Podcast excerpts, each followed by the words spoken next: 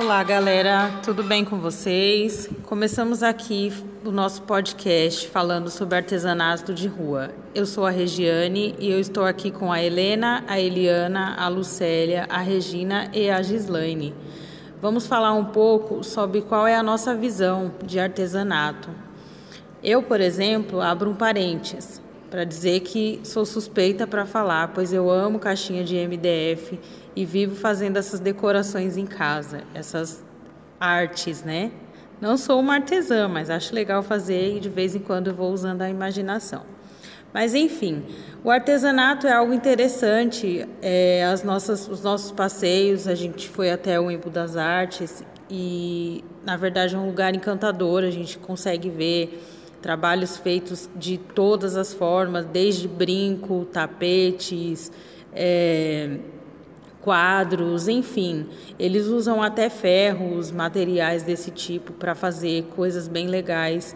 E isso é algo que desperta a nossa curiosidade em saber melhor como é que eles fazem isso. É algo muito legal e eu indico a vocês. Agora eu passo para você, Helena. Olá, galera, tudo bom? Ah, o que eu tenho para falar sobre o artesanato de rua é porque eu sempre gostei muito né, de brincos, de panos de prato, desses chinelos que são feitos, mas porém nunca dei muita importância, né, porque essas coisas me chamaram a atenção pelas cores, pelas bonitezas, né? Mas eu comprava e não, não me importava com isso, porque não me interessava saber o significado, quem fazia, da onde vinha as suas origens. E esse trabalho que eu fiz com as minhas colegas foi muito interessante, porque me ensinou muitas coisas. E eu pude estar aprendendo muito sobre artesanato de rua e dou mais valor, né, para as coisas que eu compro. E é isso aí, galera. Vou passar aqui para Eliane. Oi.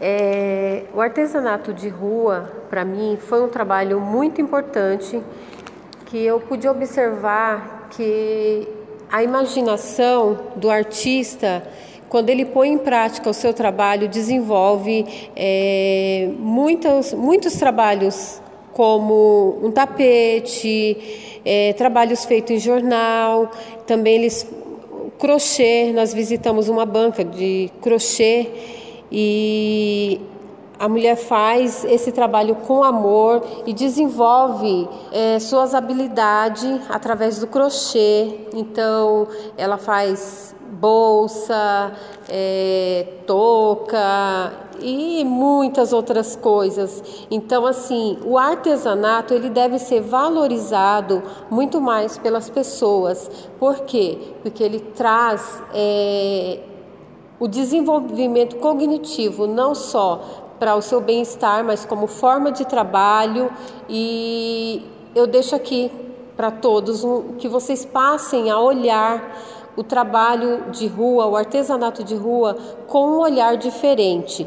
E é isso aí, pessoal. A Lucélia também vai dar o seu parecer. Bom dia, pessoal. Bom, a minha experiência com artesanato é bem legal. Eu descobri que eu tenho pessoas na minha família que é artesã. Tem uma prima que ela faz as sandálias havaianas e ela vendia uma época, ela vendeu na rua. E os tapetes que eu vi lá na feira do Mercadão, maravilhosos. A minha mãe também fazia os tapetes. E foi um encontro assim muito gostoso, muito bom a experiência. Eu também já tive a oportunidade de conhecer outras feiras e eu, eu acho lindo, maravilhoso.